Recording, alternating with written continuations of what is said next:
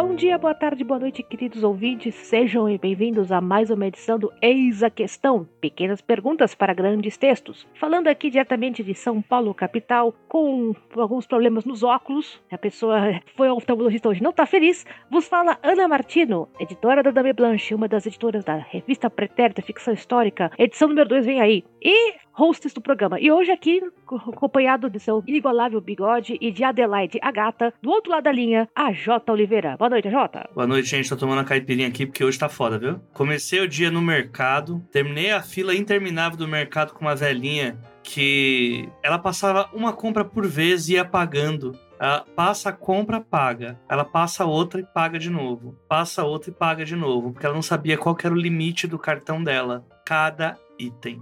Meu Deus. Até a caixa do mercado falar que não pode. Aí isso, eu falei, ah, resolvemos o problema.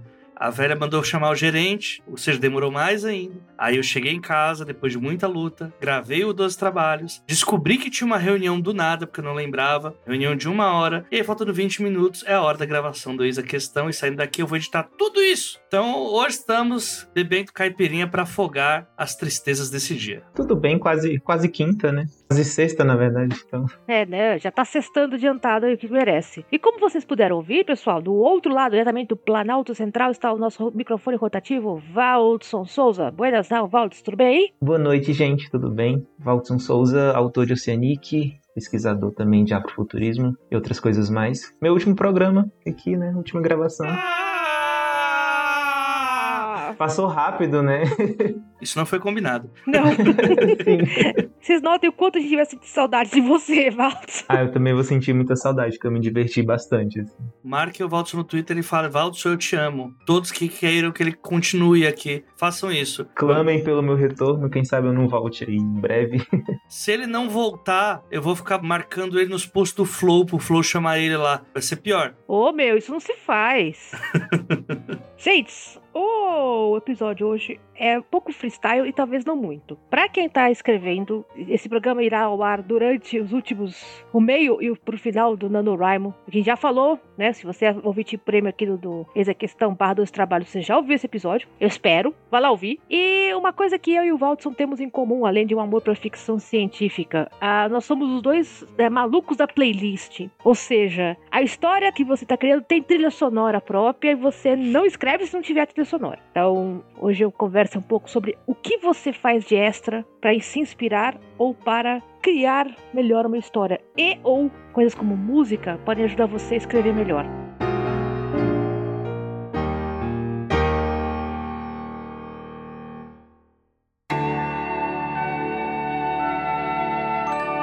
Escrever ou comer? Eis a questão. Qual vou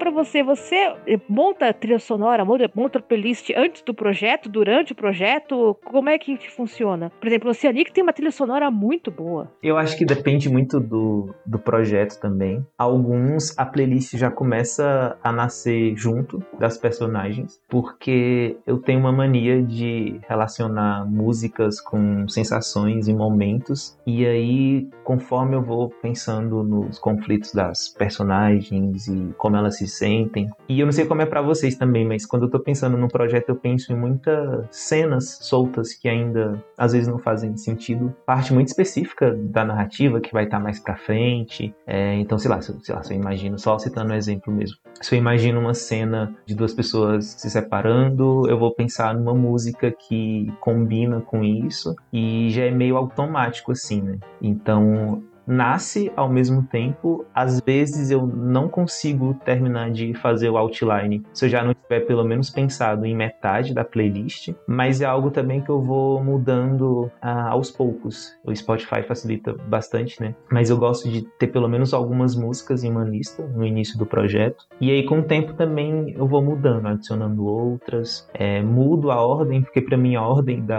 das músicas é muito importante também, então eu fico olhando qual é a primeira e qual é a segunda, porque é, na minha cabeça tem uma, um motivo específico para essa ordem das músicas estarem ali, mesmo que sejam coisas que eu nunca vou falar para outras pessoas, porque às vezes não precisa, sabe? É algo que me ajuda a escrever e pensar em como talvez deixar essas personagens mais complexas, porque eu lembro de dessas canções e a partir delas eu consigo pensar em sensações das personagens, de acordo com a situação. Assim. Valdson, você é o tipo de pessoa que ajeita a sua estante de livros pela paleta de cores, só para saber? Não, porque eu gosto de que seja pelo sobrenome do autor. Tá, tá bom. Sobrenome não, o, o nome mesmo, assim, não é o sobrenome, é o primeiro nome. Tá bom. Aí, mas, mas com playlist eu, eu organizo dessa forma. Assim. Ok. Já pensei em organizar por cores, mas eu acho que ia ficar mais difícil para eu encontrar algum título. Então eu gosto de ordem alfabética mesmo. Tá tudo bem.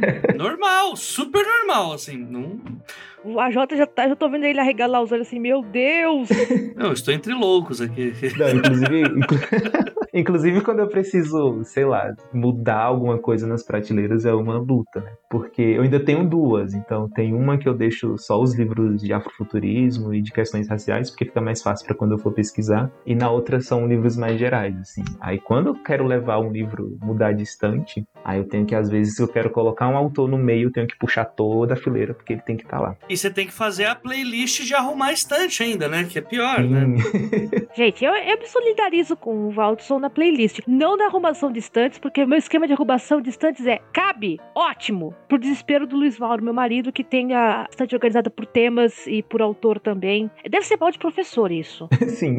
Eu falo de brincadeira que o Luiz Mauro vai um dia vai acabar organizando as estantes dele pelo sistema decimal Dewey. Mas, por enquanto, é só por autor e tema. A minha é coube, ótimo. Se não coube, a gente faz caber. Procura outro espaço, assim, pra colocar. É, a gente vai espremendo, porque a minha estante não tem só livro, é livro, é cacareco, é caderno, é coisa do, do que o Tampinha deixou aqui e assim por diante. Mas as playlists eu não só me solidarizo, como faço parecido. Eu sou uma pessoa muito sonora, preciso de música para fazer as coisas funcionarem. Então, geralmente, todo o projeto meu tem um tema, que é de onde eu tirei a ideia inicial, ou, o sentimento que eu quero passar pra história é parecido, e dali eu vou compondo uma trilha sonora antes, de escrever. Do que que meus vizinhos vão reclamar nesse semestre? Né? Já teve o semestre do rock argentino, já teve o semestre de música de pré-celta, já teve um semestre inteiro de Chitãozinho Chororó. Pra quem ficou curioso com a história do Chitãozinho Chororó, a gente procura um estudo imerino no, na Mafagafo, porque foi o que eu usei para conseguir escrever. E vivo com fone de ouvido para fazer funcionar. Eu sou uma pessoa que sonhava em escrever musicais quando eu era adolescente. E tem essa coisa de. O pessoal chama de Jukebox Musical, que é juntar as músicas de um determinado grupo, de um determinado autor, arranjar uma história para costurar as músicas. O exemplo mais famoso é Mamma Mia, né? Que são as músicas do ABBA, mas não é como historinha contada em cima para juntar todo aquele monte de música. Minhas playlists são Jukebox Musical, é para fazer funcionar. Vai dar certo? Não sei, eu vou tentando. Uma hora, né? a gente embica, mas sem música, sem conversa. É muito complicado. A Jota, você disse no, na, no, no, aquecimento do programa que você era o cara do contra hoje. Nada de música para você ou nada de playlist? Não, eu, eu estou entre loucos aqui. Sou... não, mentira. Eu gosto de música de vez em quando.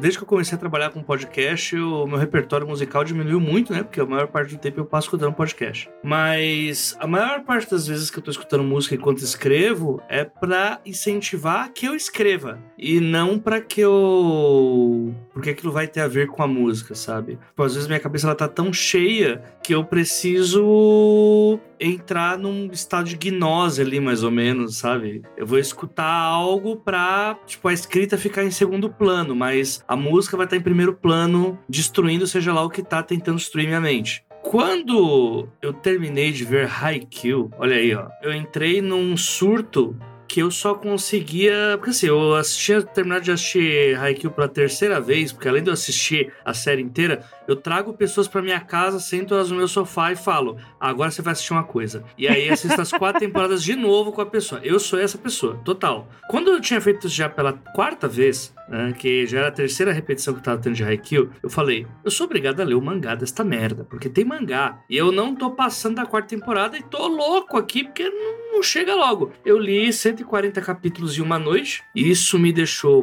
doido, e as minhas escritas pelos próximos dois meses foi colocando vídeos no YouTube de compilados da trilha sonora de Haikyuu instrumental, com direito à orquestra sinfônica. Eu tava tão é, imerso naquele universo lá que o fato de escutar aquelas músicas fazia com que eu tivesse vontade de escrever. Sabe Deus por quê? Só acontecia. Para falar que não, no começo, eu no começo que eu falo assim, uns 8, 9 anos atrás, eu escutava muito rock pancada mesmo para escrever mas eu não tenho coragem de ler as coisas que eu escrevia daquela época, então posso dizer que não funcionava. Mas, né, estou trabalhando no projeto secreto. Mais detalhes no diário de escrita, vídeo prêmio, assim dois trabalhos, é isso, jabá. Mas no último fim de semana, aconteceu uma situação em que eu fui obrigado a escrever. Como era um, um, local que eu não estava muito acostumado, eu tentei usar a música para emergir naquele local. Então eu fui até o YouTube e escrevi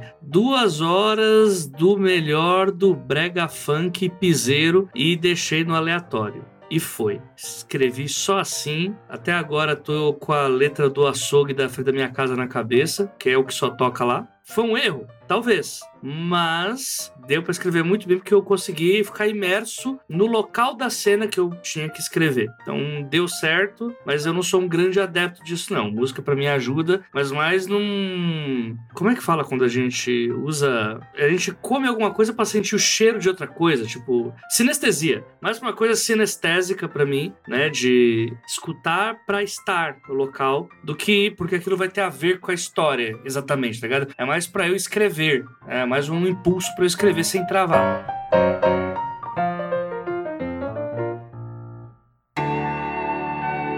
Como abrir uma editora se eu só tenho seis reais no bolso? Eis a questão. Quá.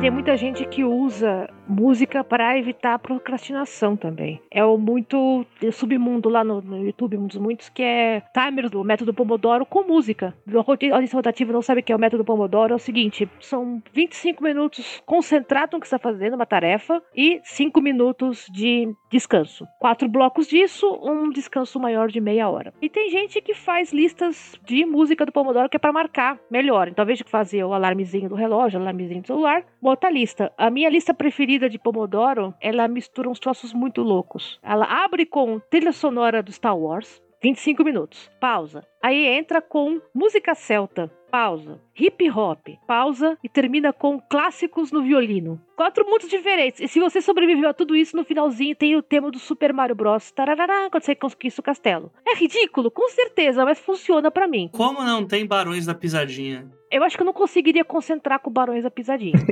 aquela sanfona, aquela sanfona hipnótica. Porque o, o, negócio de música do Pomodoro é justamente a mesma coisa que você, para tirar a sua cabeça do que tá te atrapalhando para escrever, mas também não é para ser o tema da escrita. Então é aquela, que nem musiquinha de fundo, musiquinha de elevador, musiquinha de famoso sala de espera de dentista. Então tem várias listas aí. O elevador da Ana tem música celta, é isso, gente. Ah, gente, é. Tem de tudo um pouquinho pouquinho. A minha outra lista é música clássica em cordas, depois jazz, depois música zen e termina com o melhor das trilhas sonoras do estúdio Ghibli. Não faz o menor sentido isso, não tem o menor. Não, não faz, mas eu gosto. É, tipo, funciona para mim. Claro, fico assobiando o tema do Totoro depois, fico. Mas é isso, cara. E acho que esse é o, o ponto principal, assim. Se funciona, por que não? Exato, é maluco, mas funciona. Eu não sei você, Valdos, a minha ideia de quando eu faço trilha sonora, além de ajudar a entrar no clima, né, da história, é tentar entender um pouco o personagem. Se a letra me leva a isso, se a ideia me, é, me leva a isso,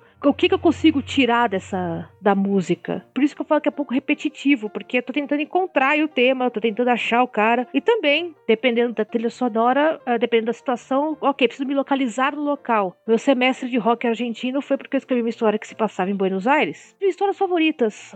um dia eu consigo publicar, que é um grupo de de repórteres brasileiros indo cobrir a Copa América de 2011, que foi na Argentina, com confusões variadas, encrencas a granel. E eu precisava me, precisava me localizar. Então taca rock argentino, porra.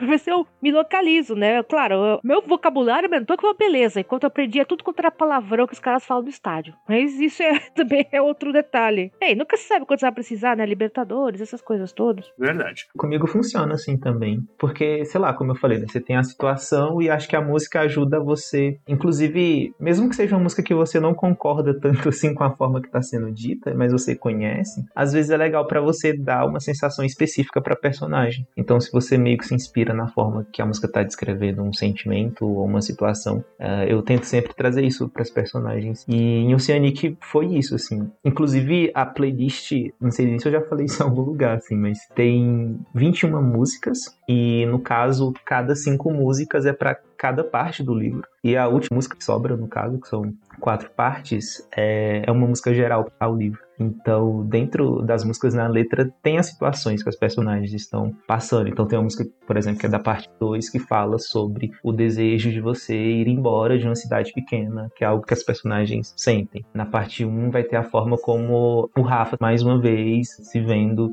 preso ao Jonas. E tudo isso é legal porque acho que a gente consegue deixar as personagens mais complexas e qualquer recurso que a gente use que facilite a escrita. E aí tem uma coisa que o Neil Gaiman fala que é muito legal, que ele chama de compostagem do autor, que é tudo que a gente tem de referência, né? Não só outros autores, mas também música, cinema, videogame, tudo que a gente gosta e que é, às vezes a gente acha que nem tá influenciando a gente, mas influencia, porque isso compõe né? A forma que a gente lê o mundo, as referências que a gente tem. Então, quando eu vi ele falando sobre isso, né, compostagem, que é literalmente tudo que você joga ali vira uma coisa só, é, e acaba sendo algo único, né, porque ninguém nunca vai ter a, a, mesma compostagem, né, as referências são, são outras. Ainda mais quando a gente junta várias referências. Né? É, isso é que é muito legal nos autores, né, todo mundo pode ouvir a mesma música e vai tirar conclusões diferentes disso. Se eu ouvir o Barões da Pisadinha, não vai ser o mesmo jeito que o AJ vai ouvir os Barões da Pisadinha. Que no caso é no intervalo de ofertas sobre Alcatra e Cupim. Que música tá rolando aí do DJ do açougue. Então, é isso, é piseiro e forró,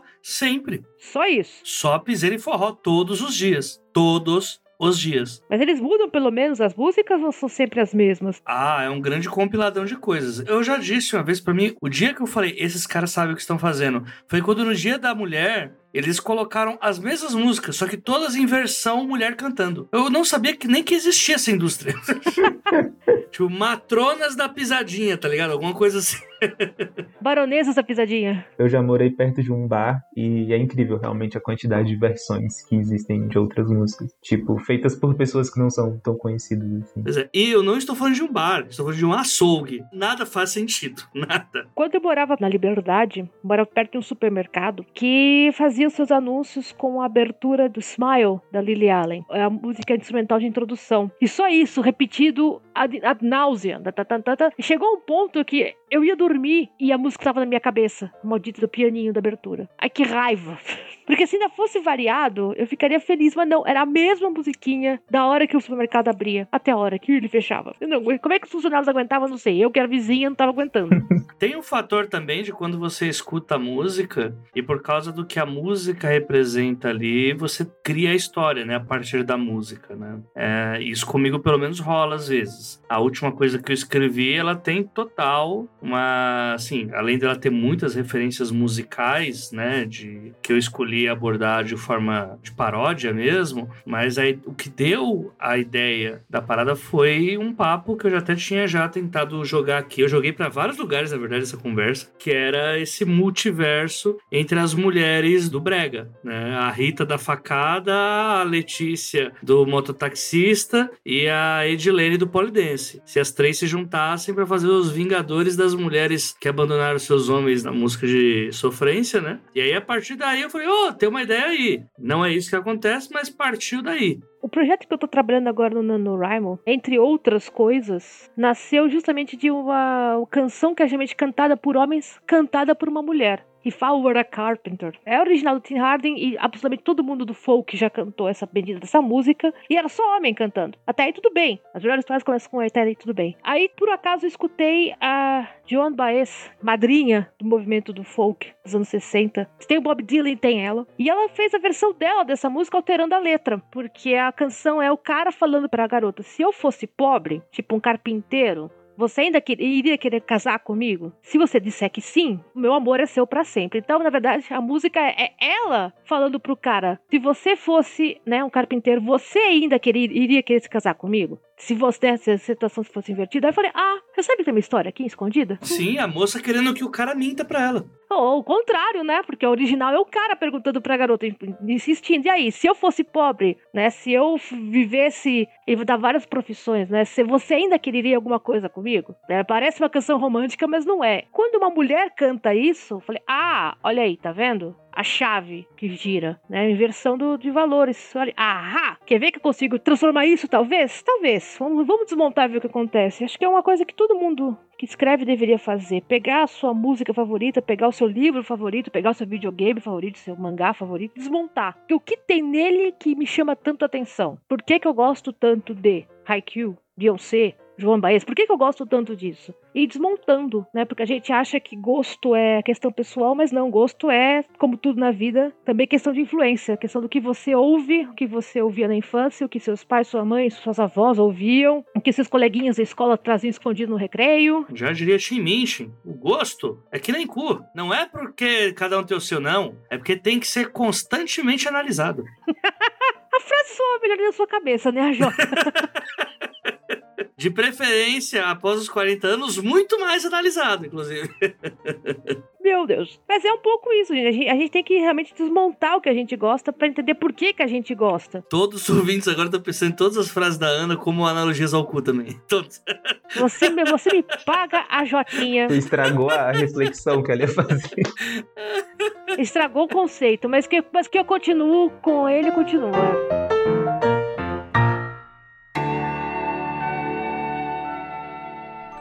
Vender livro dá dinheiro? Eis a questão. Quá.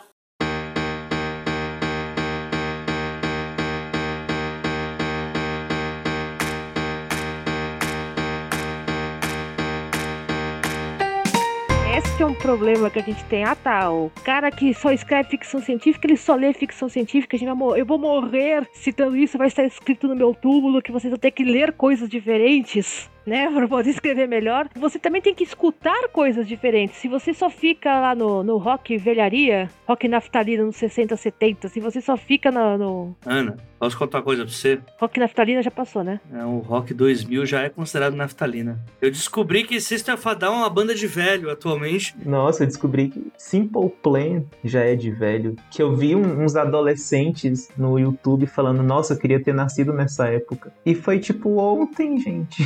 Então já vamos retornar. O rock anos 70, 60, o rock car... bando 14. Sabe como pior ainda, Ana? Hum. A piada do Billy Joe sobre ele acordar em. Ele acorda em setembro ou outubro? É setembro, acaba quando termina setembro. Então, essa piada já virou a piada do pavê. Ou seja, o tiozão do pavê de hoje é o cara que faz a piada do Billy Joe acordando. Inclusive, esse ano eu não ouvi ninguém fazendo essa piada. Eu acho que realmente. Foi pros trends, Valde. Foi pros trends do Twitter. Foi? Foi! Não, então eu não tava realmente na internet. Billy Joe tava em setembro, em outubro, quando ele podia dormir, quando ele podia acordar. Mas eu sou a favor de ser considerada fóssil já, não tem problema com isso. Muito bom.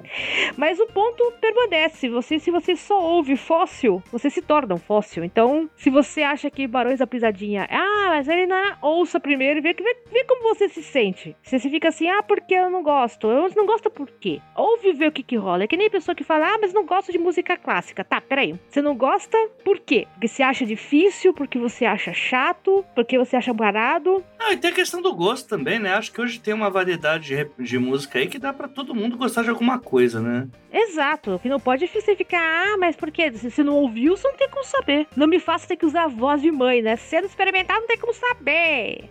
sabe? Que eu falo pro Tampa quando ele não quer comer legumes, sabe? Pelo menos tenta, ver o que acontece. Então, com música isso é importante também, porque a gente tem aquele preconceito guardadinho no fundo da cabeça, né? Ah, não, porque sertanejo é isso. Ah, não, porque funk é aquilo. Ah, não, porque música clássica é chato. A pomba. Vai que você descobre alguma coisa interessante sobre a sua escrita se você toma coragem para, ok, ó, procura aí no YouTube, né? Strauss, ou então Tchaikovsky, ou então Barões da Pisadinha, alguma coisa que você nunca pensou que você ia ouvir na vida. Mas agora tem uma coisa que eu tenho que falar, porque eu fui do contra o tempo inteiro. Eu comecei a escrever por causa de um músico. Tem toda aquela parada de tem que ter representatividade para que as pessoas consigam ver alguém longe e, conseguir se inspirar e tal. E na escrita nunca rolou isso pro ambiente que eu tava. Então, o maior escritor que tem, assim, pro ambiente que eu cresci é o Brau, né? O Mano Brown. Foi por causa do Brown que eu conheci o Ferrez e é por causa do Brown e do Ferrez que eu escrevo hoje. Eu não consigo olhar Racionais como música. Poesia, isso. É música. É música, porque né, foi feito para ser música, mas eu acho uma coisa muito louca. Por exemplo, a gente teve o, o Nobel. Qual foi o músico mesmo que ganhou o Nobel? O... Foi Bob Dylan. Bob Dylan, né? Bob Dylan ganhou, ganhou o Nobel, né? Eu acho muito louco no mundo que o Bob Dylan ganha o Nobel e o Mano Brown não tá numa academia de letras, sendo bem sério. Porque ele escreve muito melhor do que muito cara aí que é considerado ah, é alta literatura, pipipipopopó. Cara, aquilo ali é tipo, o que Racionais é para mim é a primeira referência e a maior referência que eu sempre vou ter de um escritor de quebrada, tá ligado? Um cara que não tem estudo, conseguia retratar a sociedade com uma forma lírica que eu acho que daqui a 50 anos, 100 anos, depois que o cara morrer, provavelmente, que deve bater a polícia aqui. É, calma, polícia, calma, general Heleno. Não tô, não tô provocando aqui revolução ainda não. Ainda. Eu acho que um cara para conseguir retratar como que era o, o, mundo de 30 anos atrás, daquela forma tão perfeita e tão... Hoje, um publicista, se fosse feito hoje, o publicitário ah, isso aqui tem storytelling, tá ligado? Você odeia essa expressão. Eu odeio essa expressão. Pra mim é realmente uma referência. Eu não posso ver o Brawl. Eu, se eu ver o Brawl, eu vou desmaiar. Ou morrer, talvez isso aconteça. Mas, assim, é, é a referência maior que eu tenho sobre alguém que escreve sobre esse ambiente, mais do que Caco Barcelos, mais do que Drauzio Varela, mais do que todas as pessoas que eu vejo escrevendo sobre periferia, tá ligado? Pra mim, o Mano Brown é o cara mais fudido, assim, mais top mesmo. Então, mesmo falando que, ah, música pra mim é, tipo, não, bate muito escrito só de vez em quando e tal.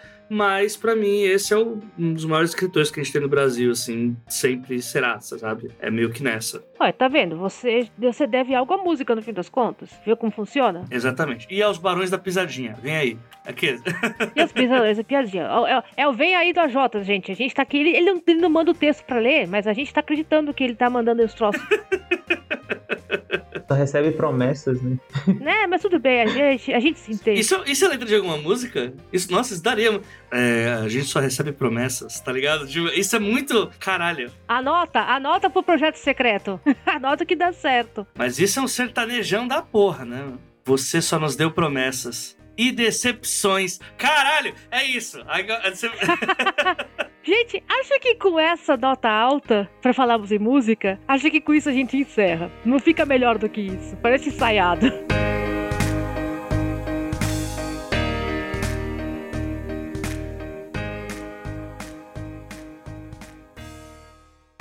Como dizer pra mãe quanto ganha vendendo livro sem ter que chorar no banho depois.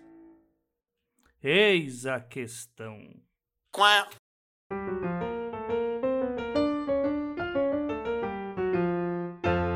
Watson, como esse é seu último programa, me recuso a acreditar nisso. Ah, o microfone é seu para despedidas, para falar onde é que as pessoas te acham, para comprar os seus livros, é, projetos futuros, aproveitar para falar da coletânea da Gutenberg. Aproveita, o microfone e o espaço é todo seu, manda abraço. Tá bom, obrigado. É, antes, só para realmente encerrar o assunto, eu vou indicar um livro que eu não terminei de ler ainda, mas é da Toni Morrison, então acho que eu posso fazer isso, mesmo sem ter terminado de ler. É, o livro se chama Jazz, e como a gente falou de música, é, eu comecei a ler ele recentemente. E aí, logo no prefácio, é interessante porque ela fala que é, ela não queria só que o jazz fosse um, um pano de fundo, enfim, que tivesse ali é, mais da ambientação, ela quis transformar isso na escrita. Então ela pegou elementos do jazz, da imprevisibilidade, do, do improviso, da sensualidade, ela fala isso no, no, prefácio. E ela colocou isso na escrita mesmo. E ela conseguiu. E mesmo no início do, do romance, eu fiquei pensando em como ela conseguiu passar essa sensação. Então é, é, é um exemplo bom também, porque não só é a referência né, musical, mas a referência se transformando em linguagem. Então a música se transformando em linguagem. O que eu acho que é algo bem difícil de se fazer, né? É, e agora eu quero agradecer, gente, por vocês terem me recebido aqui. Espero não ter feito muita bagunça. Espero não ter feito muita bagunça na, na, casa de vocês. Espero ter contribuído também com os assuntos, que eu gostei bastante de falar sobre tudo que a gente abordou aqui. Passou muito rápido, né? No começo eu falei, caramba, seis episódios, mas depois, tipo, passou voando. É, obrigado, foi ótimo gravar com vocês. E agora a parte do, do jabá. Meus livros todos estão nas lojas virtuais, então o Cianic vocês encontram nas livrarias virtuais. O Homem que Não Transbordava também, que é o meu lançamento mais recente. E esse mês agora, no finalzinho de novembro, vai sair a coletânea de afrofuturismo que eu organizei. É, tá saindo em parceria pela Gutenberg e pela Plutão. Foi uma parceria entre as duas editoras e a gente tem nove autores com oito contos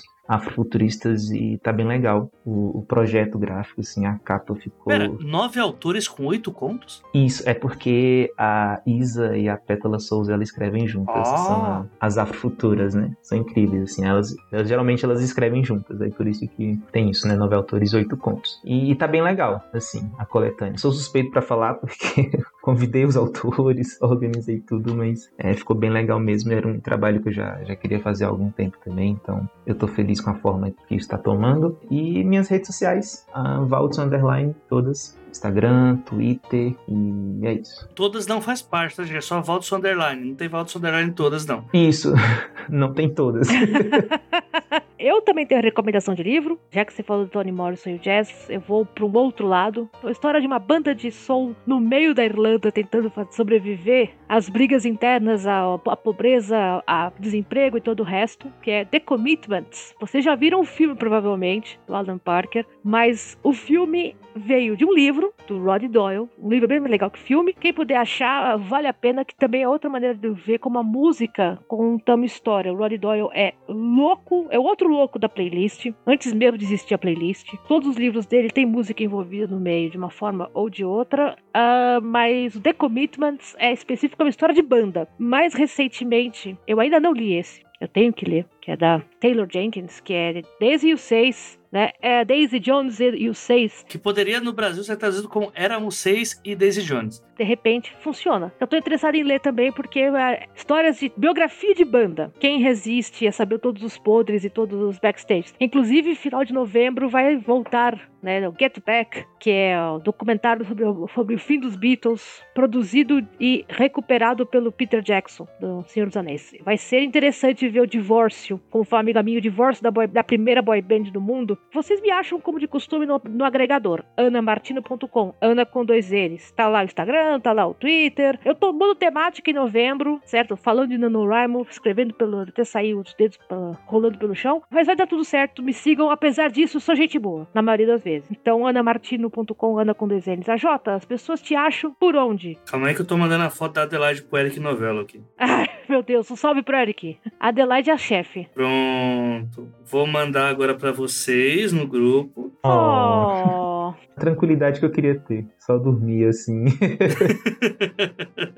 Você sempre pensa que amanhã é dia 5. Enfim, as pessoas me acham pelo Twitter. Meu pior lugar lugar onde eu estou sem filtro, onde eu estou do jeito que vinha o mundo. Não, não há nudes meus lá, mas há nudes da alma, que é bem pior. Nudes da alma é difícil, hein? Mas tudo bem. Eu falando um monte de merda, mas é o arroba AJOTA underline Oliveira. AJ por extenso underline Oliveira. E roubando, igual o Watson fez, tem indicação. Eu tô lendo o. Eu tô não, eu li por audiobook, então eu ouvi, eu li ouvindo, li com a orelha, não com os olhos. Tá difícil, Jota, vamos lá.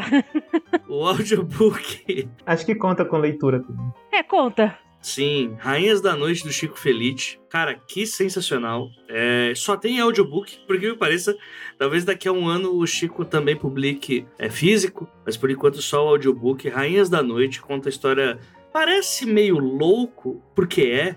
É um grupo de travestis da noite paulistana da década de 60, 70, que agiam basicamente como uh, mafiosas e dominavam o centro de São Paulo. Inclusive, uma das travestis tem um cachorro chamado Al Capone, que é o que tem que ser citado sempre. Cara, é uma história sensacional, assim, sensacional. São nove horas de e-book. Gente, é o Chico sendo o Chico, né? Sim, o Chico Felice é o mesmo autor de Ricardo Ivânia, que é uma das coisas mais lindas que eu já vi alguém escrever. A Casa, que é a história da casa onde circulavam os negócios do João de Deus. E agora ele vem com essa, né? Com as Rainhas da Noite. É sensacional. Eu acho que ele fez uma biografia da Elke Maravilha, se eu tô. Sim, também tá em audiobook. Eu não sei se. Ah, não. Não, foi pro físico. Tá, porque foi a mesma coisa. Primeiro foi em audiobook, um ano depois, então, foi pro físico. Se você for lá na Storytel, que é onde tá exclusivo, você tem direito a 30 dias grátis. Então, assina lá a Storytel. Eu vou colocar um link aqui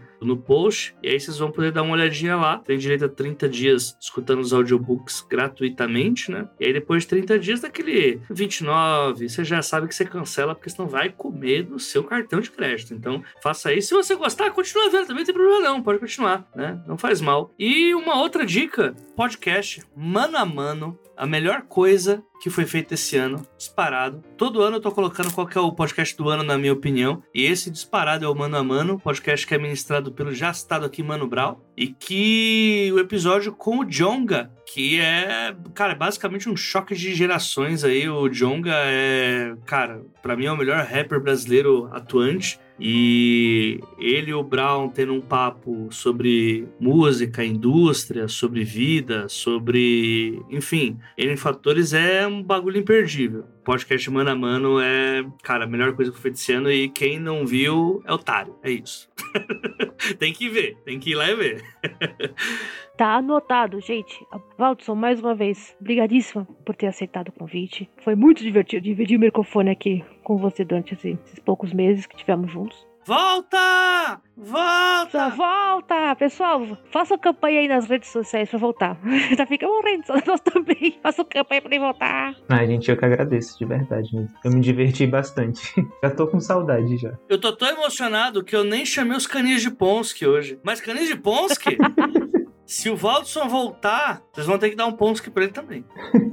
Então, gente, se você tem dúvidas, sugestões, quer mandar a sua playlist do Pomodoro pra gente, quer citar seu musical favorito, quer falar dos canis de Ponsker pro AJ ficar contente, vocês já sabem qual é o e-mail. Os 12 trabalhos, 12 numeral, arroba gmail.com. Assinem o feed premium. Ajude a gente a manter o programa funcionando. Você pode participar do grupo de Telegram mais interessante que existe, sem querer puxar muita sardinha, é claro, mas talvez puxando um pouco. Então, venha com a gente que é sucesso. Os 12 trabalhos, arroba gmail.com. Este foi mais uma edição do Eis a questão, pequenas perguntas para grandes textos. Nos vemos no próximo programa. Até mais! Tchau!